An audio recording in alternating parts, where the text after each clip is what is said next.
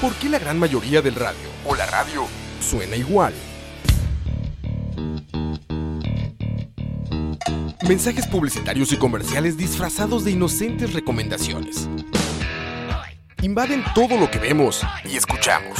Además de, por supuesto, compromisos con patrocinadores o intereses de terceros que censuran e impiden que cualquier información o mensaje pueda llegar intacto, puro y sin filtros. Al escucha.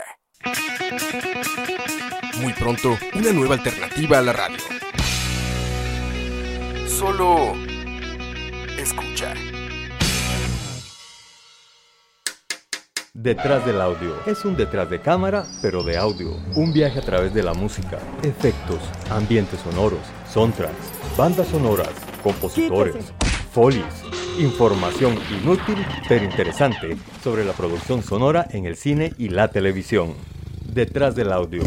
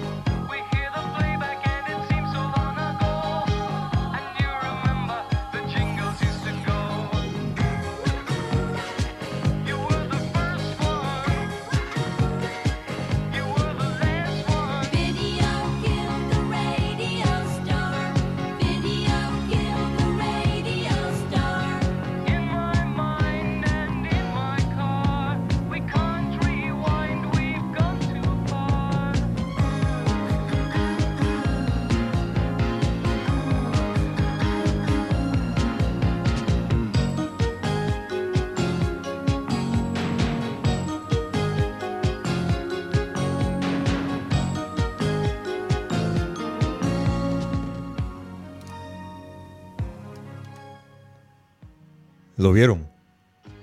Eh, muy difícil a través del, del- de la radio. Pero lo vieron, lo vieron. No, los que estaban viendo, imagino que cuando sonó la canción, sí, ¿verdad? Se lo imaginaron. Se lo sí. imaginaron. Eh, para los que siguen eh, Escucha Live en Facebook y estaban preavisados de que hoy íbamos a hablar de Hans Zimmer y de repente empezamos con Video Kill de Radio Star, se han de quedar sorprendidos. Pues sí. Buenas noches a todos y todas. Este martes eh, 11 de septiembre. 12.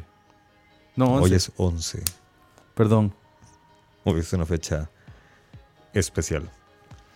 Eh. 11 de septiembre, buenas noches. Osman Blanco, el matemático de la radio, de vuelta. Bueno, y Ronald Alexander detrás del micrófono acá, de- detrás del audio. Y bueno, imagino que los que se dieron cuenta que íbamos a hablar de Hans Zimmer y de repente oyeron esta viejísima canción que fue la primera, que el primer videoclip que salió en MTV. Ese es un dato muy interesante. Sí, y de hecho yo no a- sabía. hace poco lo, lo dijeron los chicos de, de la hora de la paz, hablaron precisamente sobre un caso, so- so- sobre esta canción y sobre MTV. Estaban hablando sobre MTV y mencionaron esta canción. Resulta ser de que el gran Hans Zimmer era parte de, de la banda The Buggles, quienes hicieron este primer video para MTV. Y desde entonces, desde aquella época, que esto es en 1979, tenemos a Hans Zimmer dando vueltas alrededor del mundo con su música. Literalmente alrededor del mundo, porque, porque Hans Zimmer aparece en todo. Ya, ya, ya se parece a David Bowie. Ah, en todo. David Bowie.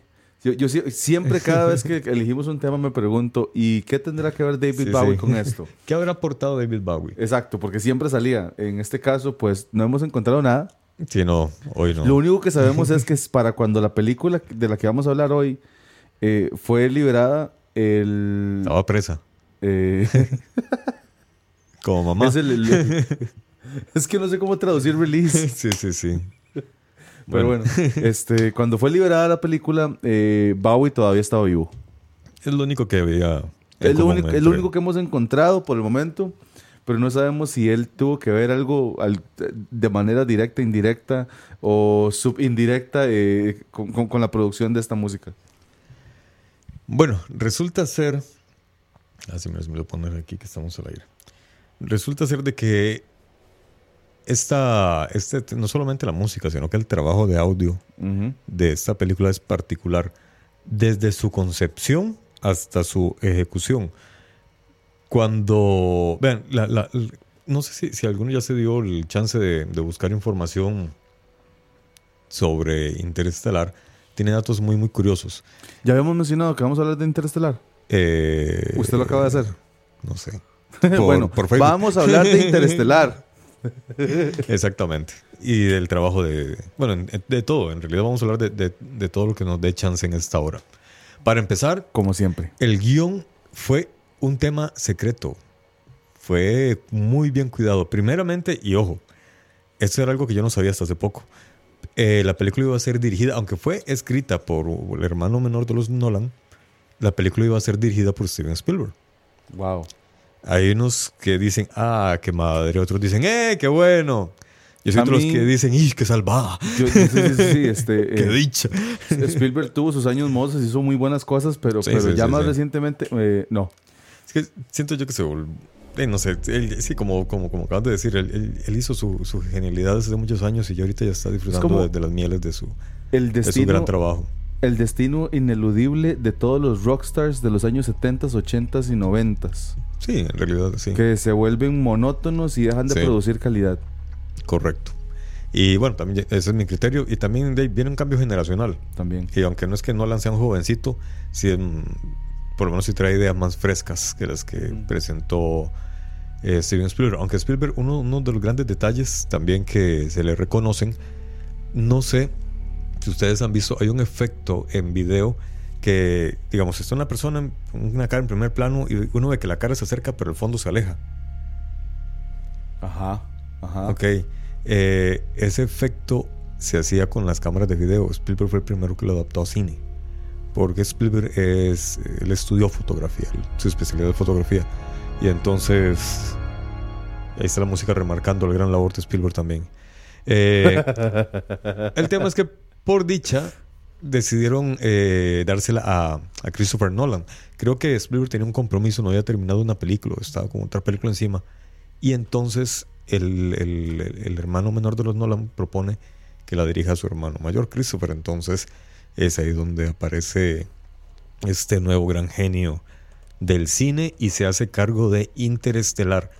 Ahora, una gran ventaja que veo yo del cine de, Nolan con respecto a lo de Spielberg es que Spielberg es muy... jue- Juega muy fácilmente con lo que son las animaciones 3D, que llaman el famoso CGI pero a Nolan le gustan las cosas más realistas.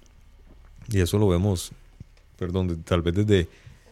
En, en Batman a mí me llamó la atención que el, el carro, el, el, el baticarro, fuera real. Real, que sí. realmente hayan construido un carro con esas características y grabarlo en movimiento para darle esa- ese realismo, que no le hubiera dado obviamente el, el 3D que habría hecho que el carro hasta volara solo. Aclaración. El carro era funcional a nivel de movilidad. Todos Ah, los sí, features, sí, sí. todo- todas las armas y todo eso. No, no, no. No, no, no. no. ¿verdad? Lo- lo- ¿Cómo es que dicen en los anuncios? Lo- los, los accesorios vienen por separado. Correcto, exacto. sí. Eso para, para que no haya, digamos, algún científico diciendo, no, ustedes están hablando mucha paja. Sí, sí, sí. No, en realidad es el carro funcional que andaba en las Sí, el- calles. sí, exacto. Y creo que hay como un par de modelos por ahí que Sí, algunos claro, millonarios se han mandado a hacer ahí los tienen.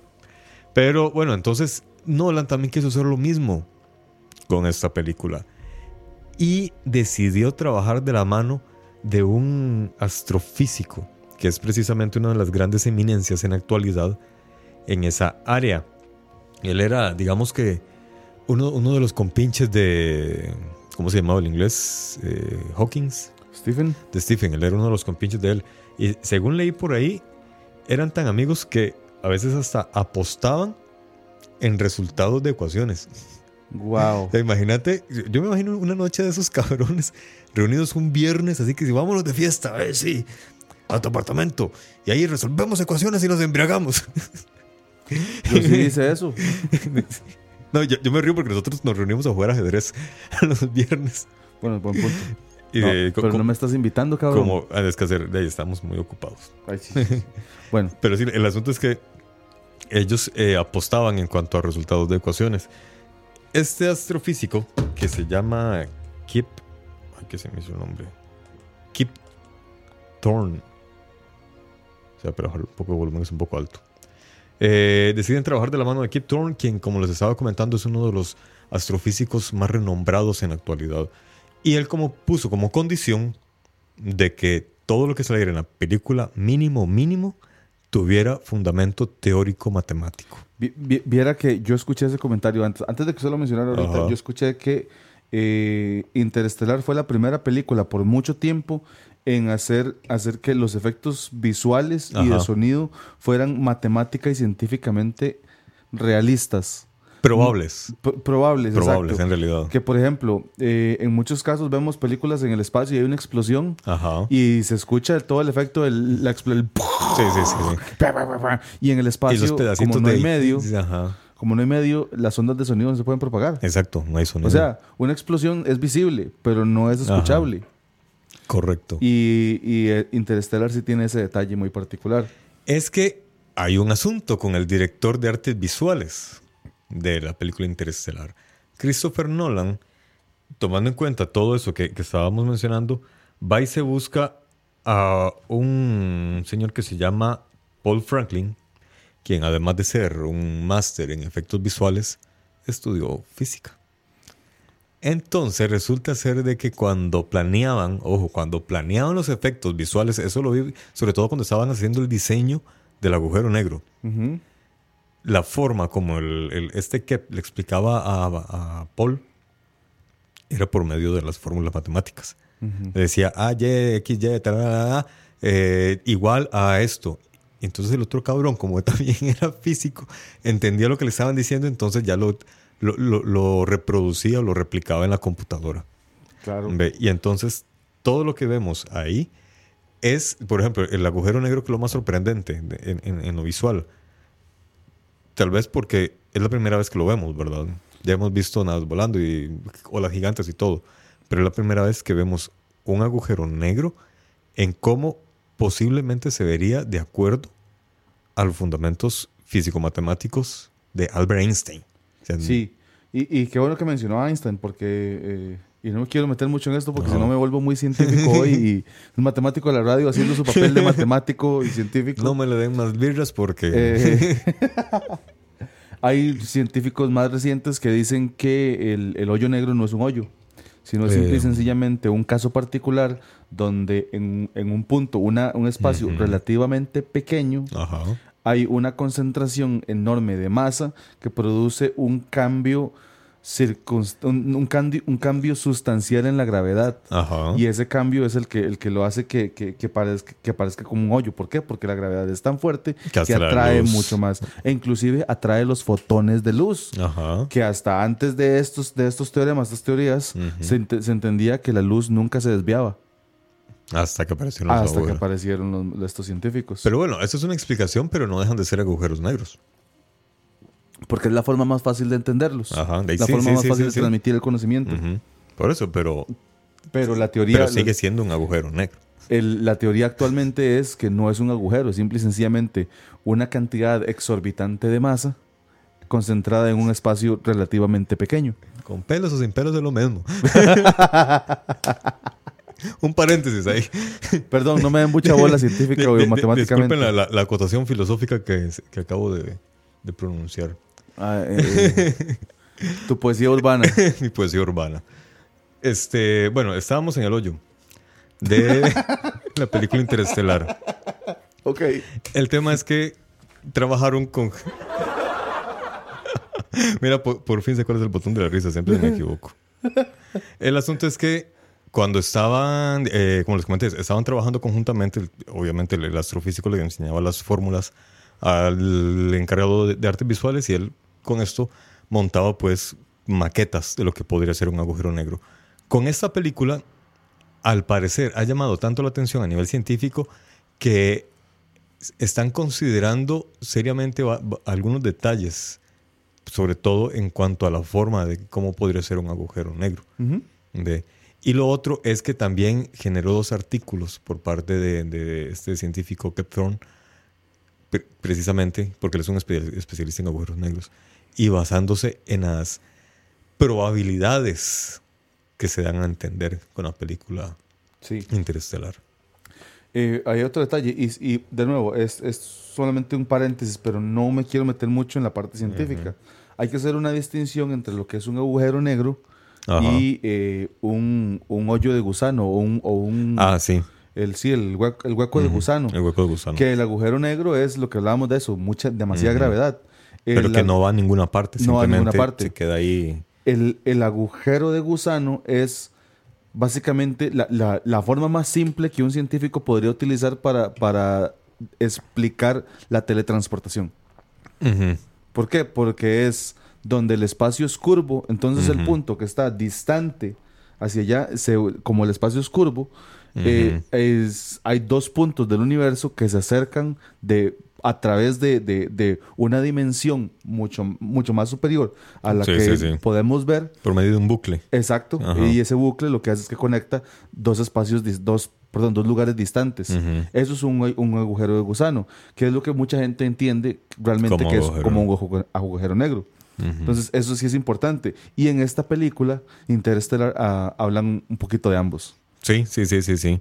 Eh, el- pero ellos no entran, al final de cuentas, no entran en un agujero de gusano, sino que pasa a una quinta dimensión, que es, es ahí donde ya el cerebro se me bloqueó y no pude seguir entendiendo fácilmente el resto. El- Pero sí, él, perdón, él pasa a una dimensión donde el tiempo y el espacio no importan. Sí. Él navega a Es, su antojo. eh, es, mu- es un poco simple tratar de... de- de- por- porque sí, se vuelve un poco... un- la película en un momento se vuelve un poco o, muy, muy científica, muy correcta. Y el tema es que sí, el- el- la, la quinta dimensión. Actualmente mucha gente dice, pero ¿cuál es la cuarta dimensión? La cuarta dimensión es el tiempo como lo conocemos. Pero no podemos ir hacia atrás, ¿verdad? Lo conocemos, pero no sabemos manipularlo. Exacto. En cambio, las tres dimensiones, que es eh, alto, ancho y, y grosor, eso, Sí, este, primero hacia adelante y hacia atrás, Ajá. hacia arriba, hacia abajo, hacia derecha y hacia izquierda. Esas son las tres dimensiones que, tene- que, que y que sí las podemos alterar. exacto. No alterar, pero nos podemos mover en cualquiera Ah, de las bueno. direcciones. Sí, sí, sí. Con el tiempo solo podemos movernos en una dirección. Ah, no hemos frente. aprendido o no tenemos la capacidad de mover, de adelantarnos o, o llevarnos hacia atrás en el tiempo. Es constante, pues. No lo podemos manipular. La quinta dimensión sería utilizar llegar a un nivel, un nivel de un espacio dimensional mucho más arriba, donde entonces yo puedo tener una palanquita, un botón que me permita adelantar o atrasar el tiempo. Y es ahí donde, donde en una de las escenas, spoiler ale- alert, como, como dicen, en una de las escenas. Un el- spoiler de una película del 2014. Exacto, sí. En una de las escenas. Ahí es estamos viajando en el tiempo, ¿ves? Que sí Ahí se puede. está. Está el, el personaje principal este, viendo el montón de escenas al mismo tiempo Ajá. y él está moviéndose a través de las múltiples escenas que él recuerda y que vivió y las está viendo como, como, como un testigo omnisciente. Claro, claro, ¿Por qué? claro. Porque es como que tuviera, como que tuviera la computadora con todos los videos de YouTube reproduciendo el video que, le, que, que él quiere ver. Algo así. Y es donde se vuelve muy filosófico o muy científico, etcétera. Sí, acá Gustavo nos dice que si la cuarta dimensión no era el espacio-tiempo. Sí, precisamente la cuarta dimensión es, es el tiempo. Es que el espacio precisamente abarca las tres dimensiones que ya conocemos y manejamos. La cuarta dimensión es la añadidura del tiempo. Exacto. Entonces sí, se puede decir espacio-tiempo, pero también es, es- es- específicamente es el tiempo. Aunque- Potaro fue lo que. Sí, exactamente. Eh, solamente que ya, ya, engloba todo lo anterior. Este, bueno, ¿qué otros detalles hay sobre la película Interestelar? Oigan de, oigan de fondo esa instrument, instrumentalización.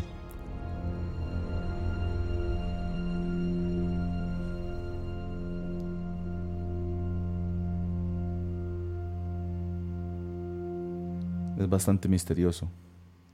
Y hecho con... Un clavicornio. Con, con clavicornio, con un con uno de estos órganos requete gigantes que solamente existen en iglesias católicas antiguas. No sé en dónde más habrá. Tal vez algún millonario por ahí, pero son no son típicas, pero sí se daban eh, mucho en, en la época medieval en las iglesias eh, Sí. católicas principalmente. La, particularidad era que tenías en un teclado eh, con, con, con tubos. Es, el clavicornio, tiene tubos. Lo que hace es que aumenta las ondas sonoras para que con un solo teclado, no te- esa era toda tu amplificación. En, en lugar de, de tener un montón de baffles enormes, Ajá. los mismos tubos amplificaban las ondas sonoras para que se escuchara el piano en todo En toda en la iglesia. Que eran enormes. Enorme, sí, claro. Y aparte de eso, con buena acústica. Correcto.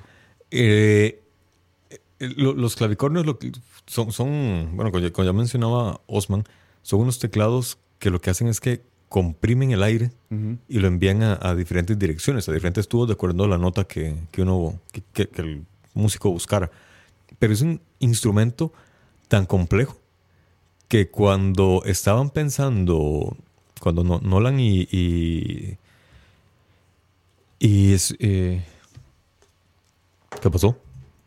¿Audio? ¿Se quedó un poco bajo o No, no, se no, acabó? no, no, la música está- lo que pasa es que aquí bajó de volumen. Ok, Aquí la vamos a subir.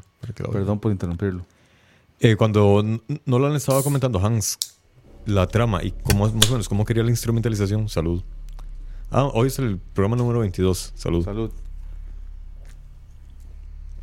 El asunto es que eh, Nolan le dijo que él quería que usara un, un clavicornio precisamente. Y entonces Hans le preguntó que por qué. Le dijo primero por el carácter religioso.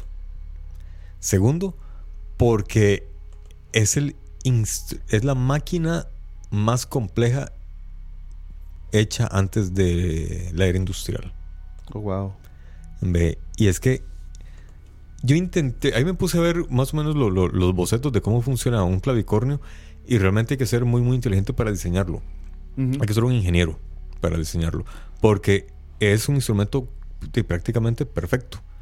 No solamente tiene los teclados, tiene varias em, manijas, Manijas. ajá, que lo que hacen es que Ajustan el sonido. a- lo ajustan o cierran completamente o desvían para que una nota de repente no suene en, digamos, si es un mi, pueden hacer que le baje una octava o que le baje una nota, o sea, es O muy versátil. Cambiarle el color al sonido. que Ah, eso significa también. que en lugar de que suene como un mi de un piano, Ajá. que suene como un mi de un oboe o como un mi de También, un clarinete. sí, sí, sí, sí, también, también hacía sonidos de otros. Que es, es- eso esa es la teoría del color del sonido. El, para, para el, son- el Ujú. color del sonido es, usted puede hacer una nota, la misma Ajá. nota, con múltiples instrumentos, pero el color es, es cómo diferencia su oído, que es una cuerda de una guitarra o de, o de una trompeta, por ejemplo. Ujú. Y tiene también unos, ti- tiene otro teclado en los pies, que también, o sea, hay que ser un pulpo para tocar un No, clavicornio. no solamente tiene lo- los pedales ordinarios que un piano por, por tiene, sino que también tiene eh, teclas o notas adicionales. Entonces, es básicamente juega, tienes con las cuatro extremidades tocando diferentes notas. Es, Correcto. es, es poli, poli, ¿cómo se llama eso? Polisfuncional, Policromático, no Policromático. poli, poli, politonal. Politonal. Ese es el término. En realidad son esas tres cosas que dijiste: policromático, politonal y no y sé qué polifuncional. y polifuncional. Entonces eh, deciden usar el famoso clavicornio. Cuando estaban buscándolo, necesitaban un lugar bastante silencioso. Y entonces les costó, porque ahí estuve buscando y realmente les costó hasta que encontraron una pequeña iglesia en el centro de Londres que está en medio de unos juzgados. Entonces eso les sirvió bastante para aislar el sonido. Ocurrió algún día cuando iban a grabar. Ahí cuenta Hans Zimmer, les dice, habíamos puesto unos hermosos micrófonos por todo, toda la iglesia para captar el sonido. Que ahorita les cuento lo de, lo, lo- lo de poner los micrófonos por toda la iglesia. Eso es muy, muy, muy, Sí. muy, muy loco que yo no lo había escuchado hasta, hasta hoy. El asunto es que eh, acomodaron todos los micrófonos, se pusieron a tocar y empezó a llover. Y los micrófonos de ahí captaban el sonido de, la lluvia. Y decidieron cambiar el plan de lo que iban a grabar ese día. Hay otra parte de la película en la que los personajes están en un planeta de mucha agua y está lloviendo. Entonces aprovecharon el sonido natural de la lluvia y, así- y ahí grabaron la pieza. Oh, wow. Entonces, cuando vemos la película y vemos y veamos esa, esa escena que está lloviendo, es lluvia de Londres, es lluvia real de Londres en esa tarde que estaban grabando. Ahora, Londinesa. exactamente. Este tema de de poner los, micrófonos de, de- eh, los micrófonos por toda la, la iglesia. Hay un hay una forma de grabar audio y de mezclar lo que se llama pared de sonido. Yo nunca lo había escuchado. Es de un estadounidense en los años 60 que él tu, tu, tu, por aquí tengo el detalle. Ve, ya te volví a subir el sonido. Es que esta música baja ahí mucho. Altibajos. exactamente. Yo me imagino que es donde, donde el compositor le agrega emoción Posiblemente. para, para sí. las diferentes partes de las escenas. Que de hecho, eh, ay Dios, es que no sé si nos dé chance para mencionar todos esos detalles. La composición musical que acompaña al personaje Cooper es la misma composición con algunas variantes de la introducción y además está tocada en dos escalas diferentes. Primero la tocan en una escala superior y luego en una escala menor. No, ¿Por qué? Con la escala superior eh, momentos felices. es, sí. Y la, es- la escala inferior, momentos tristes. Pero cuando sale el personaje Cooper, la tocan las dos. Primero superior y luego inferior. Superior, inferior. Reflejando la dualidad en la que se, se encontraba el carajo. Estaba a punto de convertirse en un héroe para la humanidad, pero iba a abandonar a toda su familia. Es, sí, sí, el, el contraste de emociones. Es Exactamente. increíble. Y cuando sale Cooper, hacen esa mezcla. Uno como espectador, uno ni cuenta se da, pero realmente la canción encanta, la canción o la composición bien encanta y uno se queda ahí viéndola a él Sí. partir. Y en realidad es que sutilmente nos enviaron ese mensaje, la dualidad emocional en la que él se encontraba. Sí, sí, claro. Y, y, y sí, recordando cuando vi la película, eh, sí, sí, sí, se siente. Para responderle a Ajá. César Vargas, dice que si es lo mismo que utilizaba David Jones, el de, el de Piratas del Caribe. La respuesta es sí, con la diferencia de, las escalas y la, Ah, sí. el alcance del que tenía David Jones era muy pequeño comparado con, con, con los que estamos mencionando en, en, en, en este programa. Inclusive puedo poner, puedo poner el link del video que, de- del video que explica más o menos de dónde se habla para que vean la magnitud del... Ahora, Del clavicornio. también hay que tomar en cuenta que Hans Zimmer estuvo involucrado en Piratas del Caribe 1. A él, la, el, trabajo inicialmente no era de él, no, no recuerdo el nombre del, del músico que iba a trabajar al inicio, pero tuvo diferencias creativas con el director, lo mandaron al carajo, se fueron a buscar a Hans Zimmer. Hans Zimmer en realidad lo que él tiene es una empresa muy interesante. Hans Zimmer tiene un negocio en el cual él tiene varias islas de, de audio y todos trabajan bajo las órdenes de él y la tutela de él, pero hay otros músicos que componen para él.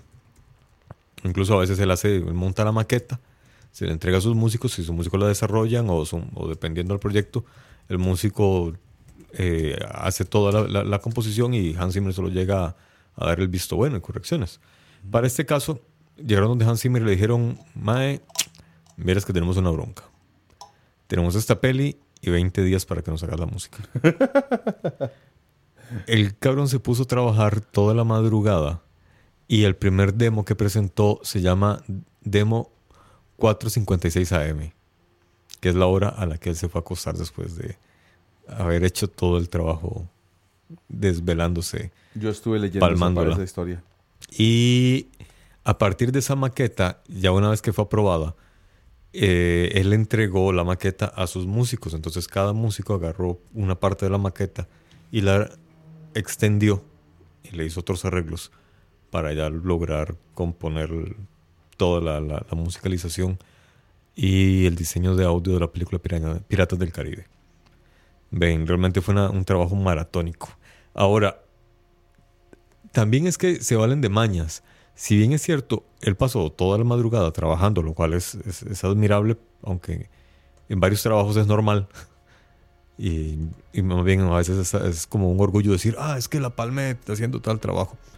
Imagino que para él también, pero él tiene, él tiene- como es una persona tan creativa, él tiene tantas maquetas hechas eh, y ya grabadas, o por lo menos ya en su cabeza, que es lo que hizo, y él cuenta, hay una, hay una entrevista que me topé por ahí, él lo dice y, y- me parece que lo hace muy bien, decirlo sin ninguna pena. Dice, no, no, yo lo que hice fue que rebusqué maquetas viejas mías y ahí encontré varias que sirvieron. Está muy bien, es, es su trabajo, inédito. Él pudo haber hecho música completamente nueva, pero de ahí a 20 días no tenías opción. Correcto.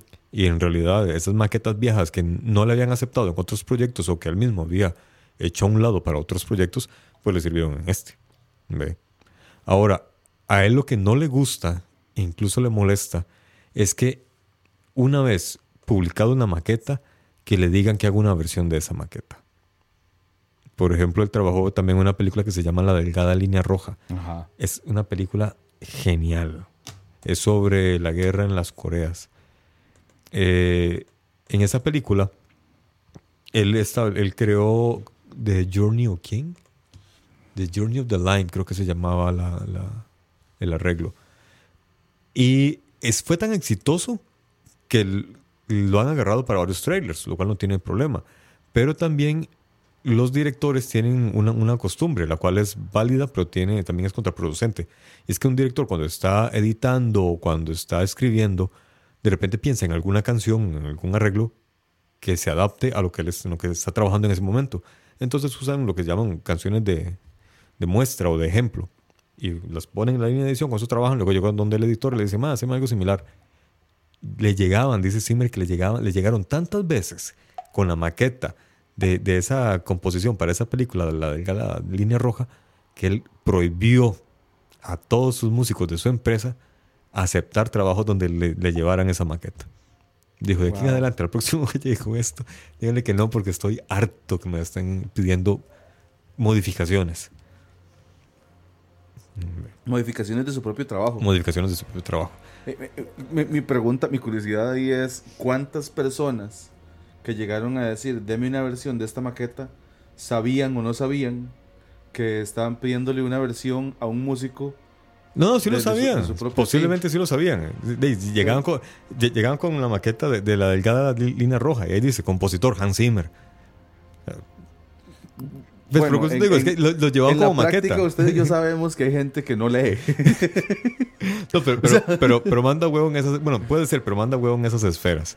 Como un director va a llegar y va a decir, mira, haceme esta. Haceme algo la- así. Y es más, y la única excepción que él hizo fue con Christopher Nolan, que agarró esa, esa maqueta de la delgada línea roja y la hizo para eh, Superman, la de Men of Steel.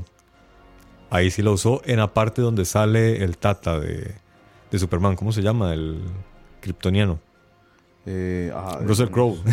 no Russell. Crowe. Ca- Karel, o- no, Car- Karel es él, ¿no? Llorel, Jor-El, Karel, ajá. Llorel, no me acuerdo. Bueno, uno, uno de ellos dos. Cuando sale él, él agarra la misma maqueta y la pone en esa parte. Wow.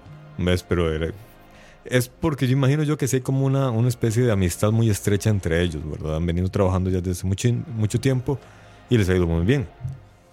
Trabajaron en Inception, trabajaron en... Bueno, en es como la amistad entre, entre Spielberg y Williams. Algo así, más o menos. Sí, sí, porque se les ve... que Uno ve Nolan y uno espera que el, el encargado de audio sea, me, sea Zimmer. A veces no es así, pero casi siempre es así. Es como, como, ¿cómo se llama este muchachón? Este- Llorel es el papá, vea que nos están diciendo, Llorel es el papá. Ajá. Ahí está, es el tata. Aquí dice Gustavo, ¿cómo diablos tocan esa vara? A mí me da una embolia. Somos dos, Gustavo. Yo Es- o camino o masco chicle. Si hago las dos cosas, o me tropiezo con la lengua o me muerdo el pie. una de dos. Y tener las manos ocupadas y cada mano implica ca- cinco dedos, pero o sea, diez dedos en diferentes teclas. De repente una se zafa para mover un- una perilla por acá y los pies en otra vaina. No, ya, ya me perdieron a mí. No sirvo yo para tanto. Por eso les pagaban bien a los músicos. Por eso le- les pa- sí. Bueno, de- de- un día, uy, qué buenísimo. Un día leí una frase, ahí es una pedrada a, a- a los futbolistas, que dice, y en realidad es una pedrada a todos nosotros acá en, en- en este lado del mundo, que uno mide el nivel cultural de un país comparando el salario de un violinista al de un futbolista. Wow. Estamos en la calle Estamos nosotros. en la calle, sí. Porque aquí los músicos tienen que trabajar 72 horas al día. Aquí los músicos pasar. tienen que, que tienen que salir del call center y, e ir a la Sí. choza a seguir produciendo. Sí, exactamente. Ya, ya, ya están. So- Sorry, músicos, perdón, perdón, Pero pero, es que, es, es una que realidad. es, es una realidad. Hay, hay, mucho hay músico, excepciones que logran Sí. vivir de la música, pero la pellejean mucho. hay mucho músico que tiene un trabajo, este, un trabajo de oficina durante todo el día y luego en su tiempo libre, entre comillas, es donde producen, hacen música, Sí. etcétera. O, o lo que hacen mucho músico también, que, que no es que no tengan talento, sí lo tienen, pero terminan, terminan Uf, este, agendándose a sí mismos de jueves a sábado en todos los Sí. bares que puedan, tocando música en vivo. Mira, yo tengo un amigo. Él es músico, ha tenido, ha participado en, muchas bandas reconocidas y él quisiera dedicarse al 100% a la música. Y él tiene talento para eso. Pero es muy difícil. Entonces él tiene su trabajo, él es creativo en una agencia y de- trabaja por ahí eh, y detrás. O que hacen un podcast llamado Detrás del Audio. Eh, Pero es este. Solamente que estamos dentro de O escucha. sea, gracias por decirnos que tenemos talento. ah, Yeah, muchas gracias, Ah, Gustavo. Bueno, mientras no me digas cantar, puedes seguir No hemos considerando. cantado, no hemos cantado. este, Por eh, dicho. Ajá. Entonces que sigan considera, que, que sigan creyendo que tenemos talento. Pero sí, este. Bueno, el asunto es que cuesta mucho que un músico se dedique 100% a la música. Los En- hay, hay sus excepciones y les va muy bien, pero la tienen que pellejear. Desgraciadamente la tienen que pellejear mucho. Bueno, ¿en qué estábamos antes del comentario de la sufrible vida de los músicos? Yo iba a comentar que, así como estábamos hablando de la relación de Nolan y, y Ah. Zimmer, también está la de la de Burton Ah, sí. y. ¿Cómo se llama este otro mae? Eh, Tim sí. Burton y. Demonios, olvidé Sí, el nombre. Porque le Danny Elfman, todo un Danny. Elfman. Exacto. Danny- Todo un programa alrededor de Vean, antes de que se nos vaya el hilo, porque nos desviamos demasiado del tema, lo que les iba a comentar del famoso muro de sonido, del por qué ponen los micrófonos en toda la iglesia. El tema fue que en los años 60 apareció un señor que se llama Phil Spector. Él, él trabajaba como eh, técnico de audio o, o productor de audio y grababa muchas bandas. De repente, él comienza a experimentar y se une a otros dos eh, también diseñadores de audio para experimentar con sonidos. Lo que ellos deciden hacer es grabar múltiples pistas de un mismo sonido. Entonces grabaron muchas veces o varias veces la guitarra de una pieza, grabaron varias veces el bajo, las voces, la batería, todo, y lo mezclaban. Cuenta uno de ellos que en realidad eso era una mierda, que lo que salía era puro ruido, que no servía. Entonces ellos como que no le dieron mucha pelota al asunto. Pero Phil siguió de necio. Incluso hasta se separó de ellos y él siguió trabajando esa forma de grabar multipistas. Y entonces un día se le ocurrió que, por ejemplo, con el tema de las guitarras, si la pieza llevaba una guitarra, grabar cinco guitarras simultáneamente. Tres de ellas afinadas igual, en la misma nota, tal vez hasta la, la- misma marca para que tuvieran el mismo color, pero otras dos con ya sea otra afinación, una octava más arriba o una nota, una nota, no pegamos una octava más arriba, o tal vez otra marca de guitarra que tuviera otra textura, O tal vez en el tono subdominante. o tal vez, sí, exactamente. Pero él comenzó a probar eso, que no todo estuviera afinado igual, o con el mismo color, o la misma textura, no, que tuviera variaciones. Y luego lo mezclaba en, en- en- en- en su, en su equipo y lograba hacer que el audio tuviera más cuerpo del normal. Eso, eso es básicamente un back to basics. Porque, por ejemplo, las, las, las filarmónicas, las, obras de arte, Correcto, las correcto, piezas sí, musicales sí, de arte sí, sí, más sí. reconocidas a nivel mundial, tienen una variedad enorme de- de, Correcto. de instrumentos, pero tienen violín 1, violín 2 y violín Sí. 3. Entonces son, son el mismo instrumento, probablemente con el mismo calibre, Ajá. pero con, con, con partituras distintas que arrojan un resultado impresionante. De hecho, él cuando comenzó con esto lo hacía para bandas de rock. Y Mm. la frase de él era, yo lo que hago es Wagner para rock and roll. Veos. Eh, precisamente lo que hacía era eso, era traer toda esa teoría de la música clásica adaptada al rock. Y solo, como te digo, lo que hacía era que grababa múltiples pistas. Con eso conseguía un audio más lleno. Actualmente, a nivel de producción musical, yo creo que se ha perdido. Uno oye las piezas de ahora y todo es muy limpio. Las voces, los instrumentos, las voces arregladas con, con este, El con, autotune. con el autotune, todo es muy limpio. Ya no se juega tanto con eso. Eh, Dependiendo, Queen lo dependiendo del hacía. género. cu- cu- por, ejemplo, Porque, porque hay géneros en los que todavía se respeta mucho eh, la distorsión. Sí suena, una, sí suena limpio, pero todavía se respeta un poquito. Pero el- es el- distorsión. Bueno, no, no sé cómo grabarán los de Grunge, por ejemplo. No sé si tendrán múltiples guitarras a la hora de, de- de grabar en estudio, ¿verdad? En vivo no, ya se ven solamente un guitarro, o do- do- los dos guitarros, el bajista o el batero, y así se ven todas las bandas. También Pero en de- estudio no sé si llevarán a gente. eh, Algo, algo similar, perdón, algo similar puede ser lo que hicieron en Italia, esta, la banda de los mil músicos. Eso es un muro de sonido. El tema es que para esta película, Hans Zimmer todo lo trabajó así también. Todo con el diseño del muro de sonido. Para ejemplificar el encierro en el que se estaba viviendo. Entonces, el clavicornio, micrófonos en toda la iglesia. Otro detalle, cuando las raras veces que oímos voces en la música, que son un coro de, de mujeres, un coro femenino, son cinco mujeres, uno lo oye y parecen como 50 mujeres. El asunto fue que, que las pusieron a grabar a ellas en una iglesia, igual, de espaldas a los micrófonos, y ellas cantando hacia las paredes. Con eso consiguieron un eco, un reverb, y eso fue lo que usaron en la mezcla final. No las voces de, limpias de ellas reproducidas o duplicadas, no. Grabaron el eco en iglesia. Y así hicieron con muchos instrumentos.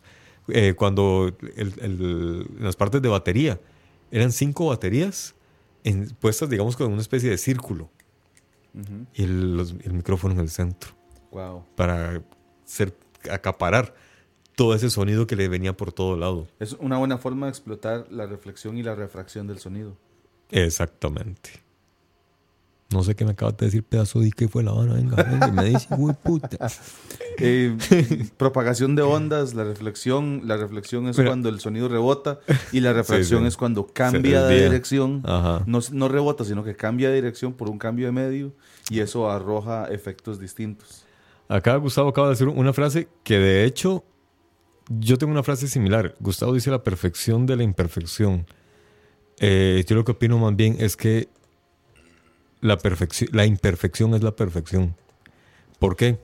Porque, y tiene que ver un poco con, con esta película, si uno se fija, no hay nada, nada, absolutamente nada en el universo creado por la naturaleza o el universo o, o Dios o quien te dé la regalada gana que sea perfecto. Más bien, si llegara a ser perfecto no funciona. Los astros no giran en forma circular alrededor del Sol, es un ovoide.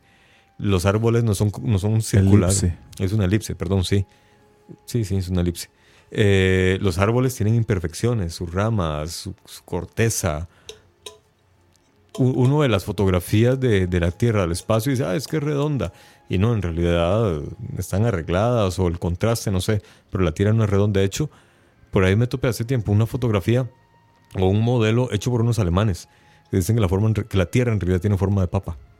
Sí, sí, sí. Eso es. es- Mm, ve. Ahora, lo que usted dice de, de- de la curvatura de la Tierra es que desde cierta, desde cierta distancia la curvatura se aprecia casi circular, pues es porque solo estamos viendo una porción. Entonces Ah, se, ve, ve. se ve casi circular esférica. Entonces es, una, Ujú. es, es un efecto visual.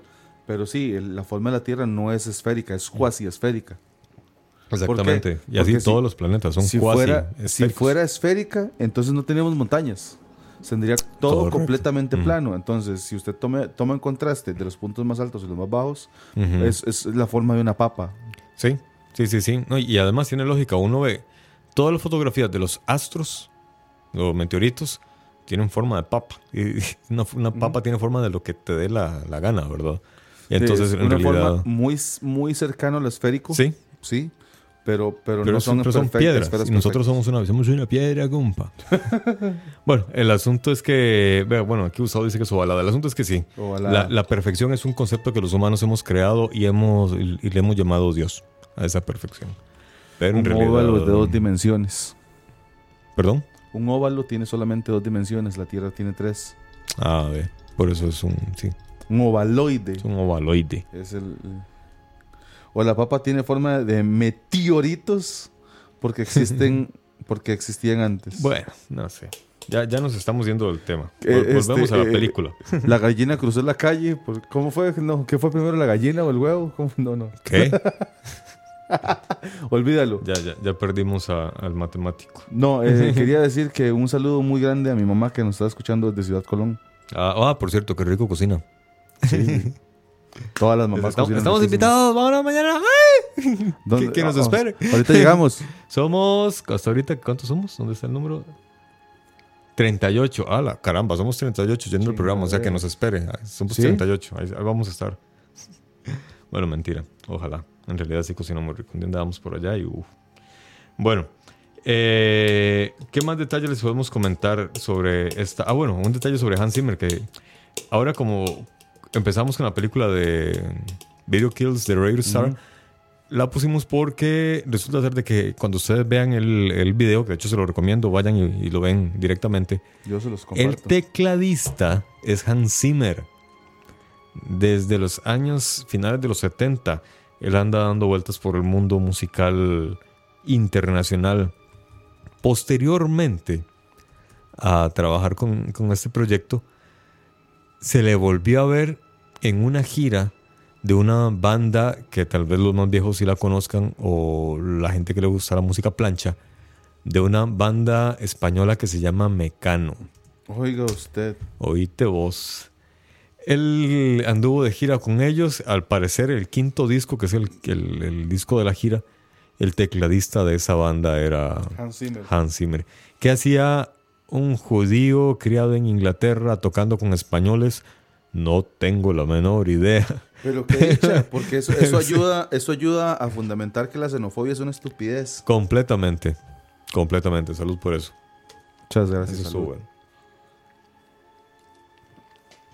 El asunto es que Hans Zimmer, eh, a ver, aquí Gustavo pone Hijo de la Luna. Sí, es cierto. Hijo de la Luna es de ellos, Cruz de Navajas, eh, Maquíllate, eh, varias. En realidad yo, yo, una época que sí tuve varias música de Mecano. El tema es que bien, yo no sabía que, que Hans Zimmer anduvo por ahí también. El tema es que luego de... ¿Qué? Nada. Luego de. este chico ya se está riendo solo. De- Debe servir razón, no, mejor no se las tome. Usted ya está perdido. Ma, yo estaba perdido antes de empezar el programa. Ah, Pero no es por la birra. Sí, ya sos un caso perdido. Sí. El tema es que posteriormente a esto, Hans Zimmer saltó a la fama en la música eh, para películas con una película que se llama Rayman. Rayman es la película de Tom Cruise con Dustin Hoffman, Qué en la que Dustin Hoffman hace el papel de un adulto autista y Tom Cruise es el hermano menor que lo tiene que cuidar. Pero eh, es un chico autista como todo autista, es un genio. Él es capaz de llevar un conteo de cartas. Entonces le ayuda a Tom Cruise ahí a conseguir un dinero. Usted sabía que el término correcto el día de hoy, porque ahora Ajá. para ser políticamente correcto es tan difícil, ¿verdad? Ajá. El término correcto se dice neuroatípicos. Neurotípico. Ajá. Usted y yo somos neurotípicos porque no, ten- no tenemos, entre comillas, problemas en la cabeza o problemas cognitivos de ningún tipo. Y los que son autistas, los que son este, Asperger, etcétera, Ajá. se les, se les llama Neuro. neuroatípicos. Sí, pero eso es como el, el- el globo total de la gente que es neurotípica. pero en especial, ellos son autistas. Porque el que tiene el, el síndrome de Asperger Yo no es autista. Lastimosamente hay gente que cree que cuando uno menciona el, el autismo como tal, cree que lo está señalando de, de- de forma peyorativa. Ok.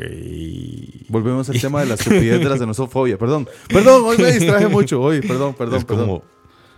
o sea, es como yo, yo que soy de piel oscura, yo tranquilamente y nunca me ha pasado nada, le puedo decir a un negro negro. Porque ese es su color de piel. Igual a un blanco le digo blanco, porque ese es su color de piel. Ah, Sin decir negro peyorativo. peyorativo ni blanco peyorativo. Ajá. Lo mismo, o sea, ey, Exacto. pero bueno, ese es tema para otra mesa. Tal vez para los de malas decisiones. No, ellos son, hablan de política. El tema es que Eh, Dustin Hoffman es neuroatípico, en especial El personaje. el personaje. Y la música de esta película la hizo Hans Zimmer y eso hizo que varios cineastas pusieran los ojos en él y comenzaran a, a buscarle. Eh, tiene algo curioso. Hans Zimmer no hace el leitmotiv. Como les comentamos hace unos programas atrás, los leitmotiv son, estas, son estos arreglos que se identifican con un personaje o una situación. Por ejemplo, el de Darth Vader, el tan, tan, tan, tan, tan, tan. Uno oye eso y de una vez Darth Vader. Ajá. O dice el chin, chin, chin. Ya sabes que es peligro. O que alguien te va a cuchillar de psicosis. O la de. tan- Sí, la de-. La de Eh, tiburón. Tiburón. También. A él no le gusta hacer esto. Él lo que hace son mm, canciones nuevas de principio a fin. No hace leitmotiv. Sin querer. Le salió uno. Y fue una historia muy, muy curiosa. El asunto es que a él, la Disney lo busca para que haga la canción del Rey León. Entonces él, como persona inteligente que es, dice, "Ey, si voy a hacer música sobre África, tengo que ir a África. Y fue a África, a Sudáfrica, se conoció a una gente por ahí que tenían una lucha anti-apartheid, antirracismo, y él trabajó con ellos. Esto molestó tanto al gobierno surafricano que casualmente era todo de piel blanca. En este caso sí lo digo de forma peyorativa, porque ellos sí se lo merecen. Ajá. Estos blanquitos se enojaron con Hans Zimmer por apoyar el no racismo. Entonces le prohibieron la entrada a Sudáfrica. Él lo que hizo fue que se contactó con, con uno de los principales cantantes africanos, no, surafricanos, no recuerdo su nombre, y le dio las instrucciones de qué era lo que tenía que grabar. Y en la primera toma viene este negro, que no lo digo de forma peyorativa, sino de forma de admiración. Llega este negro y en la primera toma se jala el famoso grito de, del, Rey León con la que empieza la película. Vean, se lo voy a buscar. Es que no, obviamente no quisiera hacerlo, pero la voz no me da ni en la puta vida. Vamos a ver. Rey ¿Ni en la qué? ni en la puta vida.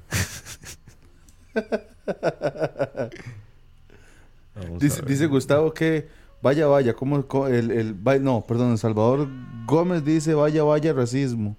Gustavo dice cómo hablar en el mundo actual. Ya, sí, no, es, es ¿cómo, cómo, cómo? ¿Cómo se habla? Es, es- es difícil, es difícil. ¿Cómo se habla para no caer más mal de lo que ya caigo? Ok, oigan, oi- oigan e- e- es- este sonido y como les digo fue hecho a la primera toma.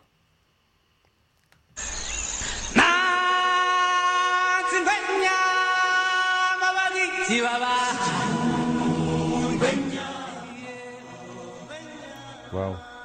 Ven. No, ven, no, oyen. Y uno oye esto y una vez piensa en el Rey León. Inmediatamente pensás en el Rey León. No pasa así, por ejemplo, con. Aunque la música de Interestelar es increíble. Vos te topas la canción de Interestelar por ahí y pensás que es música de ascensor. Ah, sí, cierto. ¿Ves? Y así pasa con mucha música de él. Incluso hasta el, el ligero leitmotiv que hay del Batman en el que él trabajó está basado en el Batman de Danny Elfman. Ajá, el ta, ta, ta, Sí, que él fue el que creó el leitmotiv de, del Batman actual, ¿verdad? Ajá. Pero a él no le gusta. En esta, con este arreglo sí le pasó. Y fue accidental. Uno oye el "Ah, gran ya, la, li, na, na, na", y ya decís, ay, el Rey León. Inmediatamente. Obviamente cantado con la potencia Con la potencia, de sí, sí. este señor. Dice Kevin Martínez, detrás del audio, educando desde tiempos inmemorables. Muchas gracias por Ah, ese caramba. comentario. Ah, qué lindo. Yo caramba. considero ese comentario uno de los mejores cumplidos que me han hecho en mi puta vida. Sí, sí, sí. Y dice Gustavo, ¿En y esa qué? historia está en mi puta vida. y esa historia está demasiado interesante, dice Gustavo. Ah, ve vos. Sí, a mí también me pareció muy interesante cuando lo estuve, Claro. cuando me la encontré, por eso decidí contárselas. Eh, porque sí, en realidad esta película es muy especial. Ah, bueno, y cuando empezamos el programa les estaba contando que el, el guion era un secreto. Ajá. El guion era tan secreto que la, la primera instrucción que Nolan le envió a Hans Zimmer era en un papelito escrito a máquina que decía, es la historia de un hombre que tiene que dejar a su familia para convertirse en héroe. Wow. y ahora sí trabaje. No le dijo nada. no le dijo nada más, no le dijo que era de viaje en el espacio, espacio. ni iba a salvar la humanidad, no. Ni pentadimensional. Ni no, nada, nada. negros. Y eso, y imagino que lo hizo para joderlo, porque Hans Zimmer le gusta trabajar encima del director, le gusta estar, encima no, estar a la par, ver qué hace, cómo hace, cómo dirige. Y en este caso, no las, yo creo que Un Eh, chiste interno. como un chiste interno. Le dijo, ¿sabes qué, cabrón? En esta te jodo. Tené. ¿Quieres saber la historia? Pero Salado. viera que yo estaba leyendo que, que cuando, cuando Nolan le pide eso, lo, de, lo del padre que se convierte en héroe, que yo leí que en el primer intento Zimmer logró llegarle al punto. Posiblemente. Eso fue lo que leí de, de esa historia. Es que hay una gran ventaja a la hora de, de- de tener un equipo de trabajo. Ya lo decía el gran filósofo del fútbol, César Menotti, que Menotti es un filósofo del fútbol. El fútbol está hecho de pequeñas sociedades. ¿Y qué significa eso? Él hablaba de triángulos de cooperación en, en los equipos. Y uno lo ve en los grandes equipos, lo ves en Barcelona. Messi nunca está solo. Messi tiene, tenía Iniesta, tenía Xavi, tenía, o sea, siempre tenía gente cerca. Y, lo, y así lo ves en todos los equipos. El jugador que tiene la bola tiene dos compañeros cerca. Por eso digo en los grandes equipos, en ningún equipo de Costa Rica. Eso se practica ni siquiera en, la selección. Pero en los grandes equipos sí. ¿Por qué? Hay, de tanto trabajar conjuntamente, llega un momento en el que uno comparte, no sé si de forma telepática o bioquímicamente, en como que ideas, creencias, como que hay, una, empatía o una, comunicación más allá de lo verbal. Ya los dos se entienden. ¿Cuántas películas llevan juntos? Seguramente esa fue la, la instrucción principal, la más famosa, pero tal vez ya como que se la había comentado antes. Tal vez no la idea total, pero sí más o menos el tipo de emociones. Ahora, esa instrucción del padre que abandona a, a su familia para ser un héroe va de la mano también con algo que Zimmer le había dicho a Nolan unos años antes. Porque Zimmer se había convertido en padre. Y Zimmer le dijo que una de las cosas más maravillosas que le había descubierto era que él ya no se podía ver a sí mismo con sus ojos. Tenía que verse con los ojos de sus hijos. Esa frase Nolan pide que la metan en el guion. Y se la dice Cooper a la hija. Le dice, yo ya no, desde que ustedes nacieron, no, ¿cómo fue? Eh, su madre unos años antes de morir me dijo que de aquí en adelante, porque le estaba contando a la hija porque le había dejado de, de- de volar, porque él era piloto y porque se había puesto a trabajar ahora en la, en la casa. Digo, es que ya no, ya no me podía ver con mis ojos y mi esposa me lo dijo, su mamá me lo dijo. Ahora tiene que verse con los ojos de ellos. Wow. Entonces, imagino que sí había como una compatibilidad en cuanto a cómo sería esa emoción de saber que esos seres que los miran a uno como héroe, como ser a seguir, Un, tienen que irse para siempre. Un chiste interno apelando a las emociones conocidas. Posiblemente, Interesante. posiblemente. Bueno, Gustavo nos dice, entre otras cosas, que, que más recientemente él sí le pone más atención a los soundtracks. Hace, an- hace mucho, antes se dedicaba a ver la película, pero no le ponía tanto aten- tanta atención, no estaba acostumbrado a poner atención a los soundtracks. Pero ahora se da cuenta que le pone mucho más atención al soundtrack y por lo general hay una concordancia entre la calidad del soundtrack y la calidad o cuánto le gusta una Ah, película. Ve, y él lo compara con los anime, Ajá. que los ve mucho y que pasa lo mismo. Es, es- eso es interesante, sí. Un, día tenemos, tenemos, que, tenemos que invitar a Sherlyn de nuevo. Ajá. que nos hable de algún anime. Por cierto, hace poco, claro, ya, ya lo vi muy contextualizado. Ya eh, es una película muy, muy vieja. Vi la película de, de Dragon Ball cuando enfrentan a- al gato este, al, al dios destructor. Al gato. Sí, es como Es- un gato. Es un gato. No, no, no, no, no, no hace malo, pero es el dios de la destrucción. Y, puña, el diseño de audio de esas, de, de toda la serie, de esas películas, es bastante arduo. Ajá. Es sentarse a imaginar los golpes, los sonidos, eh, colocar cada uno. Por ejemplo, me- me- a mí me- siempre me gustó de los animes cuando hacen las escenas o las tomas de los golpes, que uno lo que ve es el puño, que viaja en cámara lenta. Sí, sí, y unas sí. rayitas a, a la par nada más. Pero uno oye... El sonido te lleva y dice, uy, es que el puño va, va volando 3.000 kilómetros por hora. Y la toma en realidad visuales en cámara lenta. Me encanta cómo trabajan eh, eh, eh, ese contraste entre la velocidad del audio y, y versus la velocidad del sonido. Que lo usaron estos tipos, los hermanos, hermanas Wachowski en Matrix. Mm. Que en- Dice que se llama Bills. Ah, ve, Bills, exactamente. Ahí está. Gustavo también lo dice. Ah, mira. Y Kevin también. Y todo el mundo. ¡eh! Todo el mundo. que- Todo el mundo menos nosotros lo sabían. So- exacto. Bueno, chicos, se nos ha acabado el tiempo. Hasta aquí llegamos con el viaje Bueno. espacial de Interestelar. Un saludo a mi esposa, la mujer más hermosa del mundo. y, a, y a mi novia también dijo. No, no, no, no. Yo no juego para el Herediano. Ah, vos sos del otro equipo. Eh, eh, hay es que ahora hay tantos equipos que ya, ya, ya eso es irrelevante. Bueno, buenas noches. Gracias por acompañarnos. Nos vamos. El matemático de la radio, muchas gracias. Les agradezco que nos escuchen. Buen día. Buenas noches. Y Alexander detrás del micrófono de detrás del audio. Buenas noches a todos y gracias por las felicitaciones y comentarios. Nos oímos luego.